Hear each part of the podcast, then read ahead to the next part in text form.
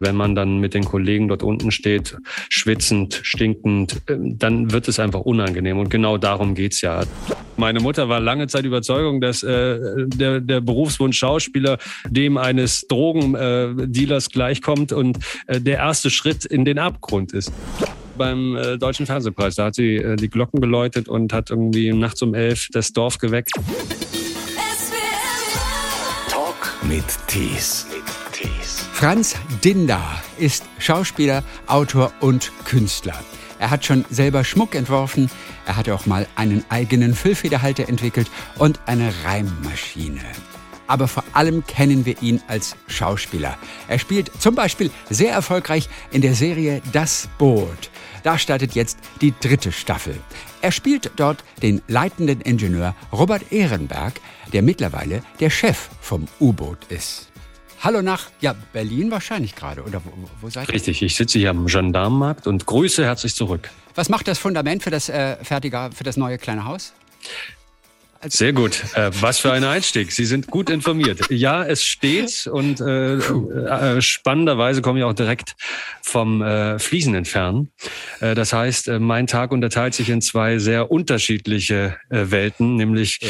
die des Bauarbeiters, der vollgeschwitzt, stinkend auf äh, der Baustelle steht und jetzt im Anzug schnieke, etwas später bei der Pressekonferenz zur dritten Staffel das Boot. Also. Stimmt, das ist ja Pressekonferenz. Fürs Radio wäre es auch so gegangen. Fürs Radio wäre es auch im Bauarbeiter-Outfit gegangen, ne? Richtig. Wie ist das Outfit so, dass einem durchaus mal einer hinterherpfeift? Mir in diesem Anzug heute noch nicht. Also nee, ich meine Bauarbeiter-Outfit natürlich. Auch, auch da äh, würde ich das äh, stark bezweifeln. Ja. Wahrscheinlich eher mit was hinterher wirft. Dann möchte ich selbstverständlich noch wissen, Herr Christ, Ihr neuer Nachbar, dem Sie beim RBB neulich ein Ständchen gesungen haben, hat das gehört, hat es ihn gefreut? Ja, Herr Christ ist jetzt neuerdings sehr nett zu mir. Dann hat sich ja alles gelohnt. Ich hatte nämlich am ersten Tag bin ich äh, mit einem LKW auf sein Grundstück gefahren, was äh, seinerseits für Unmut gesorgt hat. Und dann habe ich äh, all in bin ich gegangen und habe ihm ein Ständchen gesungen, nachdem ich festgestellt habe, dass er an diesem Tag Geburtstag hatte. Und Gott sei Dank hat es funktioniert. Also die Wogen sind geglättet. Einer rosigen Zukunft steht nicht, nichts mehr im Wege. Ich werde allerdings auch von meinem kompletten Freundeskreis als Schleimer jetzt verschrieben. ja, damit muss man leben. Aber was soll's. Ob die Nachbarn sind wichtiger, die sehen sie häufiger als Richtig. die Freunde. Äh, du, musst es, du musst es gut mit deinem Nachbarn halten. Das ist die Grundregel Nummer eins. Und dann kommt äh, Weltfrieden. So ist richtig. Richtig. So ist richtig. Wobei wir zurzeit den Weltfrieden eigentlich dem Nachbarn vorziehen würden. Ne? Würden wir, glaube ich, alles. Ja, äh, und das äh, sind wir gleich beim Thema. Es gibt etwas Neues. Das Boot jetzt die dritte Staffel. Die vierte wird ab nächsten Monat jetzt schon gedreht. Also den Bart werden Sie nicht mehr los ne, in diesem Leben. Tatsächlich habe ich mir nach äh, den Dreharbeiten der letzten Staffel, nach Beendigung, äh, alle Haare abrasiert, den Bart, die Haare. Äh, ich hatte wirklich äh, einen Igel, zwei Millimeter. Und äh, jetzt hier zu sitzen, als wäre zwischendurch nichts gewesen, äh, finde ich selbst ganz unterhaltsam. Aber ja, ich bin wieder in Ehrenbergform. Was hat denn die Frau dazu gesagt? Also den Bart komplett ab und dann auch noch die Haare oben. Die fand das gut. Äh, man, muss ja, man muss ja dazu sagen, dass äh, so ein Bart muss dann auch vorweg gezüchtet werden. Das heißt, äh, ich wurde äh, schon lange nicht mehr ähm, in einem Look gesehen, der äh, menschlich ist, sondern ich komme ja. dann den ganzen Tag mehr oder weniger schlurfend äh, mit sehr viel Haupthaar äh, in die Küche und erschrecke dann immer meine Kinder, wenn die Haare in alle Richtungen abstehen, wobei ja. äh, sie das eigentlich immer ganz unterhaltsam finden. Das ist die Frisur von Robert Ehrenberg, dem Richtig. leitenden Ingenieur, der jetzt auch das U-Boot mittlerweile führt als, als Chef. Er hat die Aufgabe in der neuen Staffel in Kiel eine neue, junge Mannschaft einzuweisen. Er hat ja viel durchgemacht in der letzten Staffel, ist jetzt eher so ein bisschen zurückgezogen, etwas unnahbar eigentlich. Dann trifft er auch noch Greta, eine auch unauffällige, stille Frau, ein Lichtblick in seinem Leben. Und dann wird er natürlich, sonst gäbe es keine Staffel, dann wird er zur See gerufen und muss sie äh, zurücklassen. Das mal so als Kurzeinstieg in das Boot. Staffel 3. Ja, es gibt äh, verschiedene Schauplätze. Wir haben Kiel, ich glaube in, in Lissabon wird gedreht, das äh, neutral war damals. Natürlich gibt es die Kämpfe auf See. Das deutsche U-Boot wird von einem britischen Zerstörer verfolgt. Häufiger Drehort ist aber natürlich das Bootsinnere. Und das ist, glaube ich, Ihre liebste Requisite bisher, die Sie jemals gehabt haben, oder? Wenn man das als Requisite bezeichnen kann. Es ist schwer zu toppen. Äh, in Größe und in jeglicher Hinsicht. Ich fühle mich da sehr wohl. Es war ein Aufatmen, als ich endlich wieder zurück war in diesem kleinen Blechkasten, in dieser Röhre. Und äh, ja, das ist natürlich jetzt über die Jahre ein Ort geworden, ähm, mit dem ich sehr viel Zeit verbracht habe und an dem ich mich auch wohlfühle. Eine lange, lange Röhre, die sozusagen das Innere dieses U-Boots darstellt. Ich glaube, steht in der Stage 8 in Prag wurde auch zwischendurch nicht abgebaut. Ne? Das blieb wahrscheinlich die ganze Zeit stehen. Es wurde sogar äh, dupliziert. Mittlerweile hatten wir dann zwei. Äh, eins Nein. draußen und eins drin. Wir konnten also parallel in zwei U-Booten drehen, ja. äh, einfach weil das effizienter war. Mal gucken, ob es jetzt in der nächsten Staffel dann ähm, drei, drei. U-Boote sind. Ja. ja. Es ist wirklich ein ganz besonderer Drehort, oder? Diese unendlich lange Röhre. Innen drin ist das Innere des U-Boots aufgebaut. Waren Sie mal mehrere Stunden in einem echten U-Boot unter Wasser? Ich war schon mehrere Stunden in einem echten U-Boot, aber bis heute, Stand heute, durfte ja. ich noch nicht mit rausfahren. Äh, das ja. ist auch eine noch der Punkte, die ich auf meiner Liste hätte. Allerdings können Sie sich vorstellen, ist das für Zivilisten nicht ganz einfach. Ja, das stimmt. Das kann man auch nicht mal schnell als Butterfahrt mieten, ne? Nicht mhm. mal in Kiel. Da, nicht mal da, nicht mal als mittlerweile dienstältester U-Boot-Fahrer in einer U-Boot-Serie. Sogar das. Mhm. Denn man bekommt schon in Filmen oder auch in der Serie ein Gespür dafür, dass das nicht immer spaßig ist da unten und diese, diese unglaubliche Enge, dieses Eingesperrtsein nicht mehr hochkommen. Alleine das sorgt ja schon für eine unglaubliche Atmosphäre. Den ganzen Tag alleine auch drehen in diesem Schlauch ist sicherlich auch ganz speziell. Was gefällt Ihnen daran? Was ist aber auch besonders anstrengend?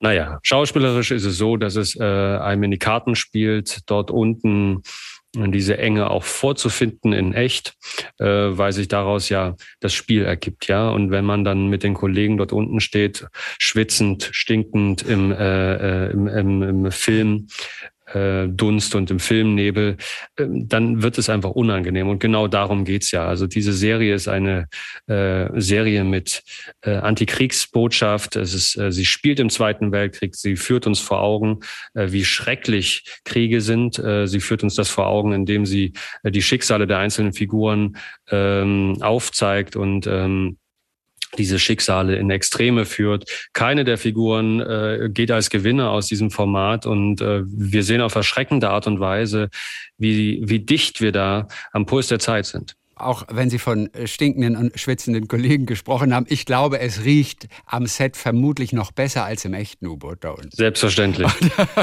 ja. Ich denke mal, die Lüftung, die dürfte noch ein Tick besser sein. Alleine wobei, für die ganze Technik. Wobei die, äh, wobei die modernen U-Boote, da wäre man überrascht. Das sind äh, wie Raketen bloß unter Wasser. Okay. Ja, also da, ich würde mich nicht mal wundern, äh, äh wenn es dort besser röche als äh, dann oben. Ja. Ach, also da, tatsächlich, die, es hat nichts mehr mit einem 7C-U-Boot zu tun. Es ist irre. Diese Dinger sind irre. Also ich weiß nicht, ob Sie schon mal in einem U-Boot waren, in einem modernen, nein, nein, aber das ist wirklich äh, gefühlt wie in einem Raumschiff oder in einer Rakete. Guck mal, ich dachte erst mal, lauter Männer auf engem Raum im U-Boot, das ist nochmal die Steigerung zu Tourbus. Wie oft haben Sie sich verletzt?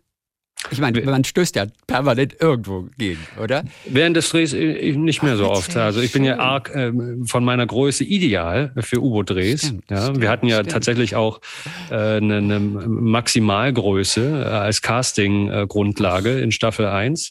Es gab auch ein paar Kollegen, die haben geschummelt äh, damit sie noch weiter äh, in den Kreis derer, ähm, äh, zu den Kreis derer gehören, die in Frage kommen. Kamen die da dran? Haben die den Job bekommen? Tatsächlich, ja. Die haben gibt, den Job. Und wer es, gibt, es gibt drei, die sind eigentlich zu groß für unsere Serie und spielen aber trotzdem mit. Ja. Ich möchte also. keine Namen nennen, um niemanden in die Bredouille zu bringen. Initialen reichen uns. JF. Hm. Aber wie, wie haben die sich denn kleiner gemacht? Einfach nur auf dem Papier? Es wird nicht nachgemessen? Tatsächlich, äh, äh, wenn man jetzt neben Kollegen steht, dann äh, hat man beim Casting einfach mal ein bisschen an Körperspannung rausgenommen. Ja. Stimmt. Und, Und schon spielt sich alles auf äh, gleichem Niveau, besser ja. gesagt. Ne? Wobei dann denkt unter Umständen der Caster und der Regisseur, oh, der hat ja gar keine Körperspannung. Der, der, der macht sich nicht gut vor der Kamera. Körperspannung ist ja was ganz Wichtiges, ne? Ja, also. je nachdem. Ja, je nachdem, was man, was man darstellen möchte. Es gibt auch ja. durchaus Figuren, die äh, brauchen gar keine Körperspannung. Die müssen dann nur wie so ein Schluck Wasser in der Kurve hängen. Was gab es für diese dritte Staffel, was Sie speziell nochmal in der Vorbereitung für sich persönlich hatten? Also dann kam die Nachricht, also es geht auf jeden Fall weiter, Staffel 3, das wird sich so und so entwickeln. Haben Sie einfach den ganzen Instrumentenkoffer aus Staffel 2 wieder mitgenommen oder gab es ein paar neue Aspekte, auf die Sie sich vorbereitet haben? Naja, Ehrenberg wurde äh, in, in, seiner Emotionalität äh, aufgezeigt. Ehrenberg war erstmalig an Land. Das war für mich äh, völlig ungewohntes Territorium. Ich dachte mir, wo bin ich hier? Was ist das? Oh, der Himmel. ähm, und das war tatsächlich auch äh, spannend, eine, eine, Figur, die ich so gut kenne, auf einmal so neu entdecken zu können, ähm, auf eine Art und Weise, Weise, die ja auch Hoffnung ähm, auftut. Ehrenberg sollte in dieser Staffel ja, nachdem er in der Staffel 1 und in Staffel 2 ja eigentlich ausschließlich äh, nur Schlechtes erfahren hat, äh, endlich mal wieder Hoffnung schöpfen und äh, seine äh, sein persönliches Leben auf die Reihe kriegen äh, mit einer Frau, die ihm ein heiles Familienleben wieder verspricht ähm, und, und, und so ein Gefühl zurückkriegt äh, oder zurückgibt, da gibt es also auch für diesen gebrochenen Charakter einen Hoffnungsschimmer.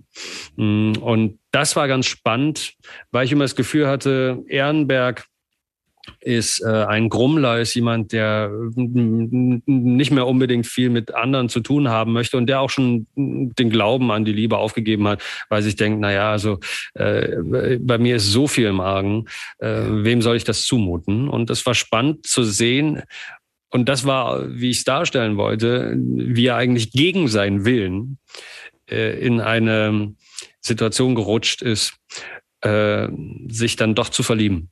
Das Mädchen an Land zurücklassen, wie lange ist das bei Ihnen im echten Leben her? Konnten Sie auf irgendwelche Erfahrungen zurückgreifen? Nein, konnte ich nicht. Wobei bis auf lange Dreharbeiten äh, und meine Familie zu Hause zurücklassen, was ja. tatsächlich im letzten Jahr äh, dem entsprach aufgrund der Pandemie. Wir haben ja in, in, inmitten der äh, Hochsaison der Pandemie äh, in Prag, also im Hotspot gedreht. Und wie durch ein Wunder äh, und durch ein extrem aufwendiges Hygienekonzept ist bei uns tatsächlich nichts passiert. Also muss man sich erstmal vorstellen, weil wir drehen ja hier nicht zu zweit, wo man dann sagt, okay, das kann man äh, äh, im Überblick behalten, sondern das war ein riesiges Team und wir kamen durch, ohne anzuhalten. Und das ist ein kleines Wunder. Ich weiß, nach Drehschluss durfte keiner aus dem U-Boot raus. So schafft man das natürlich auch, ne? Da wurde abgeschlossen und dann wurde ein bisschen Essen reingeworfen. So, und jetzt schlaft. Ja, naja, das ist äh, ganz einfach, aber genau so war es. Ja. Genau so war es. Das Special Effects Team ist natürlich auch besonders fleißig. Wie wird denn diese Röhre zum Beispiel mit Leben erfüllt? Was denken die sich alles aus? Das dürfte Sie als bekannter Bastler ja besonders interessieren. Tatsächlich äh, ist es eine große Freude, mit äh, so einem großen Team zusammenzuarbeiten und all den Möglichkeiten, die sich daraus ergeben. Also gerade die Tschechen haben eine so reiche Filmkultur und alle, die mitarbeiten, auch in den Special Teams, in den Special Effect Teams, äh, sind so versierte Künstler, möchte ich fast sagen, dass es eine Freude ist, sich auszutauschen. Also es gibt dieses bekannte Beispiel einer Szene im Maschinenraum, die ich gerne immer wieder mal zitiere, weil das war so ein Aha-Moment für mich. Da mussten wir also Endzeitstimmung spielen. Die Maschinen drehen auf Hochtouren. Das U-Boot ist kurz vorm Explodieren. Die Motoren schaffen das nicht mehr. Und äh, wir müssen aber trotzdem weiter, weil äh, wir haben einen Termin. So. Und wir sollten diese Szene proben und äh, gehen in den Maschinenraum. Die äh, Maschinen sind so gebaut, die Motoren, dass sie, äh, äh, wie man es eben kennt aus Staffel 1 und 2, rattern können. Ja, also die bewegen sich nach oben und nach unten. Aber wenn man da drin steht und keine Geräusche dazu hört, weil die sind natürlich äh, hauptsächlich, das sind ja Modelle aus Holz, ähm, da passiert nicht viel. Und dann steht man also da und die Dinger gehen und es macht so dieses leicht holzige Geräusch. Und da kommt jetzt jetzt keine Stimmung auf. Ja, und äh, dann hieß es ja, wir brauchen irgendwie mehr, weil äh, wenn wir dagegen anspielen, dann wird's nur lächerlich. Also es muss hier rauchen, es muss mhm. äh, von den Wänden tropfen, es muss äh, Hitze sein, die, die Motoren müssen gefühlt glühen. Und äh, dann haben wir eine halbe Stunde Pause gemacht. Das Special Effects Team ging rein und äh, wir kamen zurück und es wurde alles umgesetzt. Da wurden dann äh, irgendwelche Düsen gesetzt, die mit Wasserdampf betrieben worden sind. Äh, und äh, dann platzte an einer Stelle der Szene ein Ventil und auf einmal war es so, wie man sich das wünscht. Und das ist schon äh, ein Privileg, das erleben zu dürfen, weil es natürlich als Schauspieler äh, es einem sehr einfach macht dass die nicht vorher von selber drauf gekommen waren. So ein Special Effects Team will sich doch auch austoben. Man Richtig. muss da erst der Franz das, kommen oder das was? Ist jetzt, das ist der Schwabe, der sagt, da hätten sie ja mal vorher, hätten sie mal drauf kommen können. Da haben sie wieder eine halbe Stunde verloren, die Schweine. Ja, ja, ja das hab ich, ich habe das auch gesagt. Ich habe ihnen natürlich oder? nicht gelobt, sondern ich habe gesagt, nächstes Mal denken wir vorher dran. Nicht. Und bin gegangen. Ja. So macht man sich beliebt beim Team, ne? Richtig. Ja. Konnten Sie dann auch mit dem Tipp beitragen? Zuckerbrot und Peitsche. Denn Sie können basteln, Sie können schweißen, Sie können im Prinzip alles, was auch immer mit Mechanik zu tun hat. Ähm, äh, welcher Tipp kam denn mal von Ihnen? Ich, äh, da, da, da, da würde ich mal jetzt, das möchte ich mir mal vorstellen, wie, äh, wie Franz Dinder dann neben diesen grandiosen Künstlern steht und ihnen dämliche Tipps gibt. Die haben auch mal einen schlechten Tag. Richtig, da, da, da würde ich, da würde ich mir auch direkt mit so einem, mit, mit, mit so einem Schraubenschlüssel würde ich mich da rausprügeln. Also äh, da, das würde ich also schön sein lassen. Äh, nur weil ich äh, mal so ein paar kleine Maschinchen gebaut habe, äh, sehe ich mich jetzt noch nicht befugt, da irgendjemanden äh, Ratschläge zu geben. Und äh, ich bin auch gut beraten, das zukünftig nicht zu tun. Okay, welcher der Kollegen hat denn schon mal im Reimraum vorbeigeschaut bei Ihnen? Das ist also Ihr Künstlerprojekt bei sich zu Hause mit Lyrikmaschinen. Das Tatsächlich also, nicht bei also mir zu Hause. Ist, äh, also nicht bei, zu Hause, das ist, ist bei mir in der Werkstatt. Das, der Werkstatt. Äh, bei der einen oder anderen Gelegenheit. Jetzt muss man überlegen. Mhm. Äh, ich denke zuletzt, wer war denn da? Ich denke, Rick Okon äh, hat ja. sich mal die ein oder andere Maschine angeschaut. Bisher waren das ja keine offiziellen Ausstellungen, sondern immer im geschlossenen Rahmen. Und ich denke auch Leonhard Scheicher mhm. äh, ist bei einer Gelegenheit mal vorbei vorbeigekommen und ähm, diverse andere Kollegen auch. Ich kann nur Gutes berichten. Bisher äh, kamen die Maschinen gut an. Ja, gut. Muss aber auch dazu sagen, dass ich jetzt seit drei Jahren äh, nichts mehr daran gemacht habe, weil Nein. ich mich aktuell auf äh, ein Kirchenprojekt konzentriere. Also man darf sich das nicht so vorstellen, äh, dass diese gern zitierte äh, Zweitätigkeit des Poeten bei mir den Alltag bestimmt, sondern ja. das war Projekt bezogen, äh, sehr intensiv und auch gerne über einen längeren Zeitraum, aber eben nur äh, so lange, bis dann ähm, okay. äh, was anderes kam. Und aktuell ist mein Fokus komplett auf Ernst Ludwig. Kirchner. Aber das ist ja schön am Schauspieler Franz Dinder, dass er einfach auch so vielseitig ist. Also nur noch zu dieser Lyrikmaschine. Geben Sie uns einfach mal ein Beispiel, dass auch alle Hörer sich gerade mal vorstellen können, was das zum Beispiel ist. Welche Maschine, die ein, ein Gedicht dann präsentiert, lässt sich ganz gut beschreiben auch. Also die Grundidee war, ähm, einen begehbaren Gedichtband zu machen, weil ich immer das Gefühl hatte, ähm, Poesie wird als anstrengend äh, empfunden oder auch äh, sehr klischeebeladen mhm. ähm, äh, empfunden. Ja? Also der äh, Poet, wenn, wenn ich höre, da gibt's einen Schauspieler, der schreibt Gedichte, ne? also dann äh, renne ich direkt weg. Also da, das ist mein persönlicher Albtraum, weil ich mir denke, um Gottes Willen, jetzt jemand, der, der schlaue Dinge macht, äh, die niemand versteht. Und, Ach guck mal, dass äh, viele so denken, weiß ich, aber dass sie selbst auch so denken. Ja, also ich bin da voller Vorurteile gegenüber Leuten, die Gedichte schreiben, ja, und versuche also mich selbst äh, ja. als größten Kritiker zu überraschen. Ja, und eine der Maschinen zum Beispiel, und das ist dieser spielerische Gedanke, eine der Maschinen ist zum Beispiel eine Schreibmaschine, ähm, auf der fünf Tasten äh, nur noch funktionieren. Man hat alle Buchstaben, aber fünf Tasten sind äh, beschriftet, äh, L, I, E, B und N. Und mhm. wenn man diese Tasten einzeln, einzeln drückt, dann schreibt die Maschine äh, also die einzelnen Buchstaben. Und man kann dann versuchen, aus diesen Buchstaben ein Gedicht zu schreiben, äh, so wie man selbst möchte als Rezipient. Man kann aber auch alle fünf Tasten gleichzeitig drücken und dann schreibt die Maschine selbstständig ein Gedicht, das ich geschrieben habe, aus diesen fünf ah. Buchstaben. Das kann man sich dann mitnehmen. Und ähm, können Sie uns die ersten zwei Zeilen zitieren von diesem Gedicht? Ähm, äh, oh, das ist jetzt eine gute Frage. Erwischen Sie mich im Kalten. Ich weiß, es ist ein paar Jahre her, aber, aber es ist Ihr geistiges Eigentum immerhin. Bin eine Liebe. Nee, ich, ich komme nicht drauf.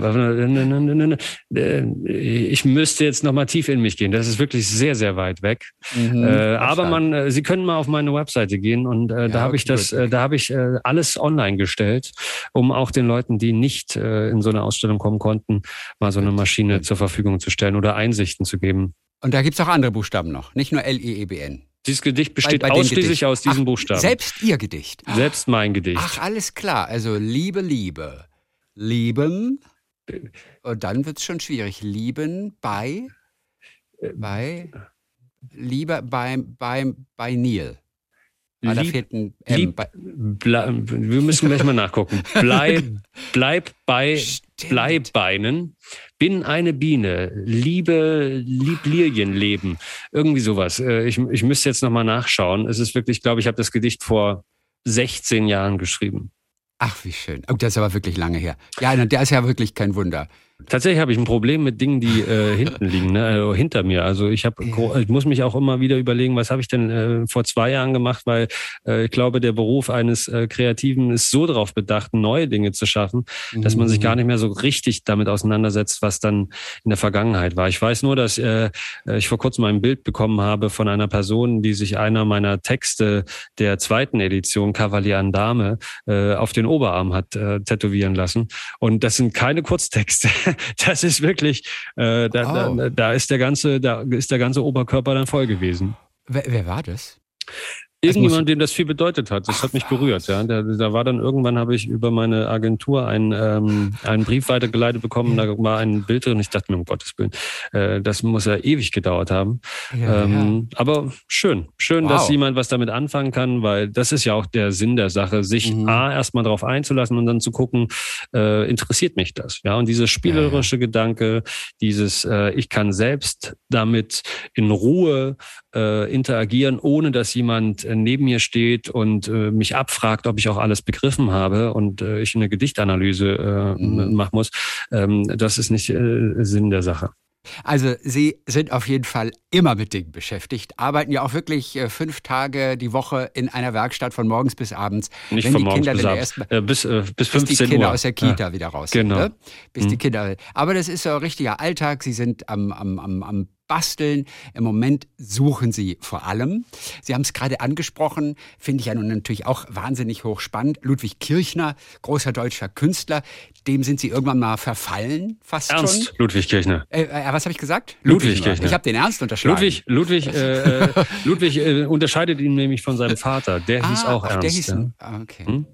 Ja, auf jeden Fall, den lieben Sie sehr, haben auch sich mal eine Skizze gegönnt von ihm, ersteigert mhm. auch mhm. tatsächlich. Die stammt aus einem Skizzenbuch.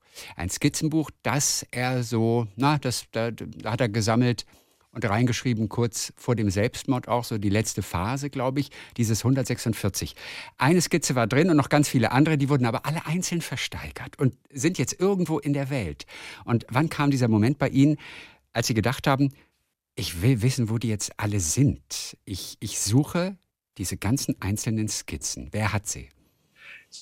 Es begann eigentlich damit, und da sind wir wieder beim Boot, dass ich äh, äh in, im Dienste der Sache äh, bei einem Festival war in Shanghai, ähm, weil wir dort mit dem Boot nominiert waren. Und ähm, es gab äh, unseren Produzenten und mich, die als, ähm, ähm als Botschafter des Formats und als Repräsentanten dann dort vor Ort waren. Und es gab vor diesem ersten offiziellen Termin noch drei Stunden, die wir privat hatten. Und äh, ich hatte mich zu einem äh, zu einer Online-Auktion angemeldet, äh, der Galerie Kornfeld, wo wahnsinnig viele Kirchner-Skizzen äh, versteigert wurden. Und ich hatte die Hoffnung, dass also eine für mich übrig bleibt, weil normalerweise streiten sich alle um fünf Skizzen bei Auktionen, da gab es wesentlich mehr. Und als ich die dann äh, überraschenderweise mit einem Gebot bekommen hatte, die, ähm, die Skizze, die ich ins Auge gefasst hatte, war ich neugierig, was ist dargestellt, von wann ist das Blatt? Und ähm, was ist diese handschriftliche Notiz, die am unteren Rand des Blattes zu finden ist. Das waren eigentlich die Ausgangsfragen, die, äh, äh, die mich angetrieben haben, aus reiner Neugier. Und dann begann es peu à peu äh, von einer Spur zur nächsten äh, hinzugehen, um rauszukriegen, was ist denn eigentlich dieses Skizzenbuch 146, äh, weil bei dem Auktion, bei der Auktion im Auktions in der Auktionsbeschreibung stand drin, dass die dieses Skizzenbuch schon mal 1968 im Auktionshaus Kornfeld versteigert worden ist und da war es aber noch vollständig. So. Und ähm, so kam ich dann also peu à peu zu dem Puzzle, äh, das ich zusammengesetzt habe, dass dieses Skizzenbuch 68 ähm, noch vollständig versteigert worden ist im gleichen Auktionshaus und nach England gegangen ist zur Galerie Marlborough Fine Art. Und die haben das dann 1969 aufgelöst, weil so kann man die einzelnen Blätter natürlich gewinnbringend ähm, verkaufen. Also rausgerissen oder sauber rausgetrennt oder wie? das rausgeschnitten. Ja, also war, das war ist ein, ein, ich, ich glaube, okay. so viel Respekt war, war da vom Werk des Künstlers, dass man sie jetzt nicht einfach wie Klopapier da rausgefetzt hat, ja. sondern äh, sie, man hat sie entnommen, 77 Blätter, die anderen, äh, da war erstmal die große Frage, wo sind sie denn verblieben? Und äh, darüber äh, bin ich dann äh, tatsächlich immer weiter in diese Materie reingerutscht, bis ich jetzt äh, Stand heute äh, mich seit vier Jahren ausschließlich in meiner Freizeit mit Kirchner und den Hintergründen beschäftige, weil die Idee war, ähm, wenn ich was über mein Blatt erfahren möchte, dann äh, werde ich sicherlich, nachdem mir jetzt niemand mehr was sagen konnte, die Informationen nur aus dem rekonstruierten Skizzenbuch entnehmen können, weil ähm, ein, ein Skizzenbuch ja eine Geschichte erzählt. Was habe ich wann gemalt? Was ist auf dem Folgeblatt dargestellt? Was ist auf dem Vorblatt dargestellt? Äh, so kann man die Datierungen einigermaßen ähm, sich dem an annähern. Aber Sie haben recht, es war eigentlich eine Sisyphus-Arbeit, äh, wo mir niemand große Chancen ausgerechnet hat, weil 200 Blatt äh, weltweit verteilt ähm, und niemand weiß wo. Das bedeutet auch, niemand weiß, wo man beginnen könnte zu suchen. Und äh, diese Idee, diese Fixe, die ich da hatte, äh, dieses Skizzenbuch rekonstruieren zu wollen, ähm, das war eine sensationell masochistische Idee von mir, die mich seitdem eigentlich auch nur deswegen noch in, in ihrem äh, Bann hält, weil äh, es dann irgendwann zu spät war, um aufzugeben. okay. Und mir fehlen tatsächlich mittlerweile noch ja. 15 äh, Blatt. Ich habe also von diesen 200 Blättern ähm, 199 ähm, finden können.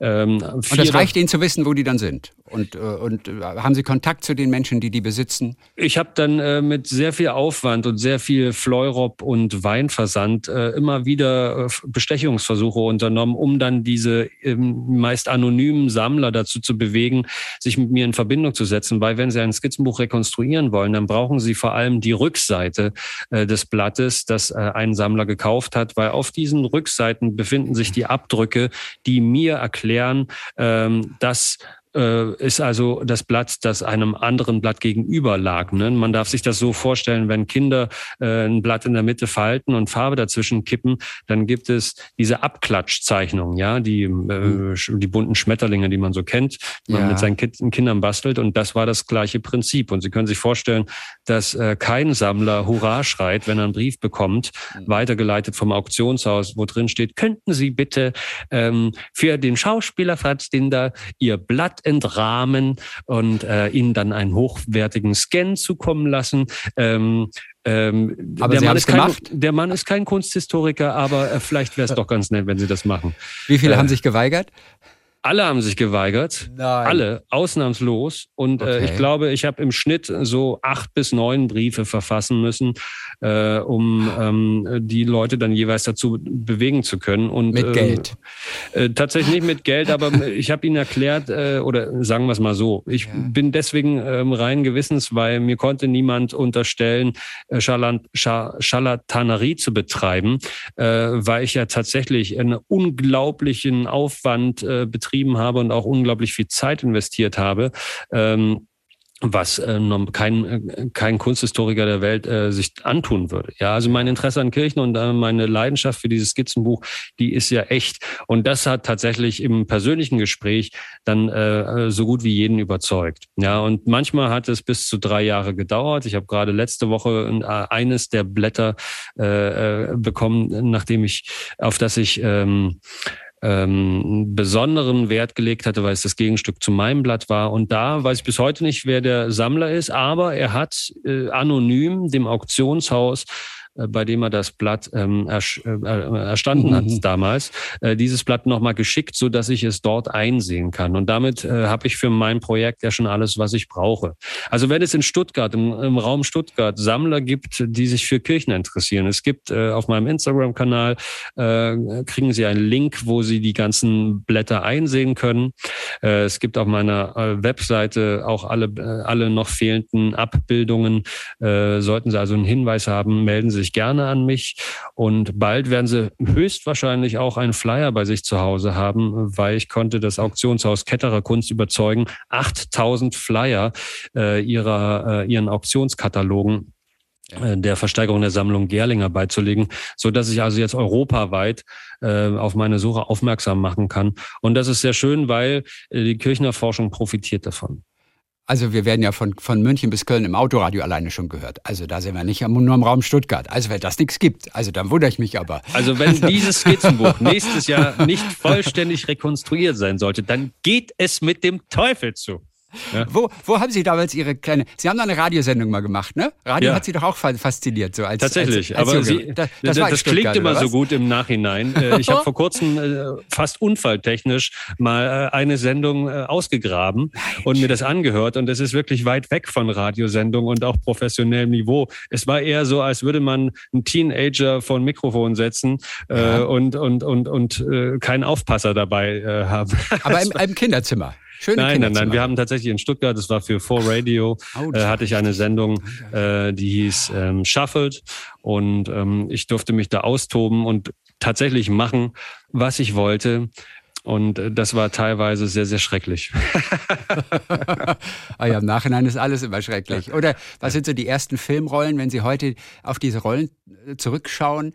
Es war halt der Anfang, aber wie, wie schmerzhaft ist es? Es ist ja alles in Ordnung. Ne? Also im Nachhinein, äh, ich glaube, jeder Kreative äh, möchte am liebsten nur noch das letzte Projekt als Maßstab äh, seiner mhm. Kreativität gesehen wissen. Aber äh, das Ganze drumherum gehört natürlich dazu. Deswegen äh, finde ich es auch sehr unterhaltsam, selbst auch für mich, äh, äh, wenn ich heute dann sage, oh Gott, ist das wirklich über den Äther gelaufen.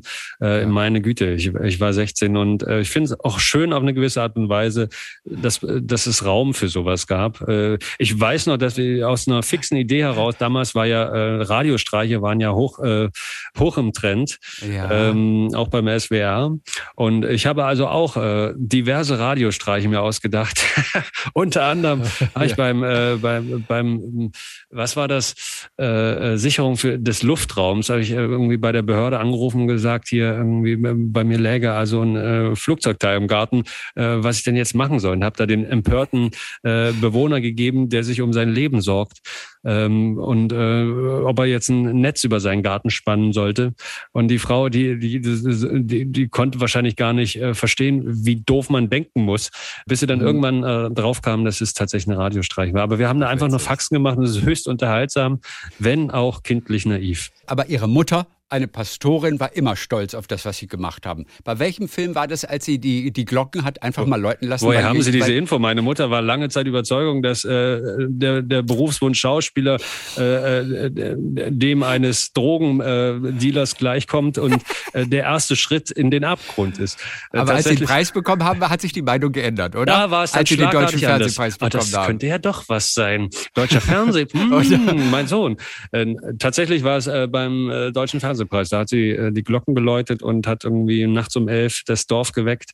Und, äh, Aber das darf man eigentlich nicht. Das darf man eigentlich nicht. Das, das ist war Machtmissbrauch. Ja, das war kompletter Machtmissbrauch und äh, vor allem auch alle fünf. Ja, das war, das muss man sich mal vorstellen. Nachts um elf. Äh, aber interessanterweise war das Dorf gnädig und alle haben sich äh, mit mir gefreut und das berührt mich bis heute. Das war, ich glaube, ich habe eine halbe Stunde lang geheult, als äh, sie mir das vorgespielt hat, weil ich das so toll fand, äh, dass sie stolz auf mich ist, nachdem äh, das ja jahrelang auch ähm, nicht unbedingt äh, der Beruf war, wo sie mir aus elterlicher Liebe große Chancen ausgerechnet hat. Aber sie hat keine Steine in den Weg gelegt. Oder als Sie damals einfach mal so aus Spaß, das weiß ich ja noch, die Telefonauskunft angerufen haben und ein paar Nummern sich haben durchgeben lassen, die was mit Film zu tun haben. Und Sie sind bei einer Castingagentur dann auch tatsächlich gelandet. Es gab einen Werbespot mhm. ähm, für, was war das noch, für die lustigen Taschenbücher von Walt Disney. Das war mhm. also der erste Werbespot, Ihr erster Job ne, als, als, Jugendlicher. Und was hat sie da gesagt? War sie da auch echt dagegen und am Schimpfen? Meine Mutter, das war das erste Casting war für äh, tatsächlich für Mickey Mouse, äh, ja. wo ich da gelandet war, bei Brody Casting in Stuttgart einer Castingagentur, wo ich dann per Auskunft hinvermittelt wurde und äh, die mich auch dort eingeladen hatten. Und meine Mutter, sagen wir es mal so, äh, äh, sie hat mich nicht gefördert. Also äh, mein erstes oh, Casting war Mickey Mouse, das hat funktioniert. Ich hätte ja. also diesen Mickey Mouse Spot drehen können, aber das große Problem, es war ja schon äh, die Jugendfreizeit gebucht und bezahlt. Also hieß es, der Junge fährt nach Schweden. Oh Gott, ja klar. Und will eigentlich lieber drehen. Er hat und der Job. Junge dachte, äh, Gott, das war meine Chance, endlich Schauspieler zu werden. Äh, was ja aus einem Dorf heraus wie Backnang zu der Zeit damals äh, dem Wunsch, äh, Astronaut werden zu wollen, gleichkam. Also es war abstrakt, mhm. ja, und skurril. Äh, und äh, umso schlimmer war es für mich, diese Chance ziehen lassen zu müssen. Ja. Und da saß ich dann in Schweden von Mücken zerstochen am Feuer und dachte mir, heute wäre der Tag gewesen und war der festen Überzeugung, Überzeugung, ich rede nie wieder, auch nur ein Wort mit meiner Mutter. Und nie wieder ein ja. Vater unser. Und nie wieder ein Vater unser. Also. Und äh, die Liederbücher, die kann sie in Zukunft selber austeilen. Frau Pastorin. Richtig. So. Karriere und, verhindern.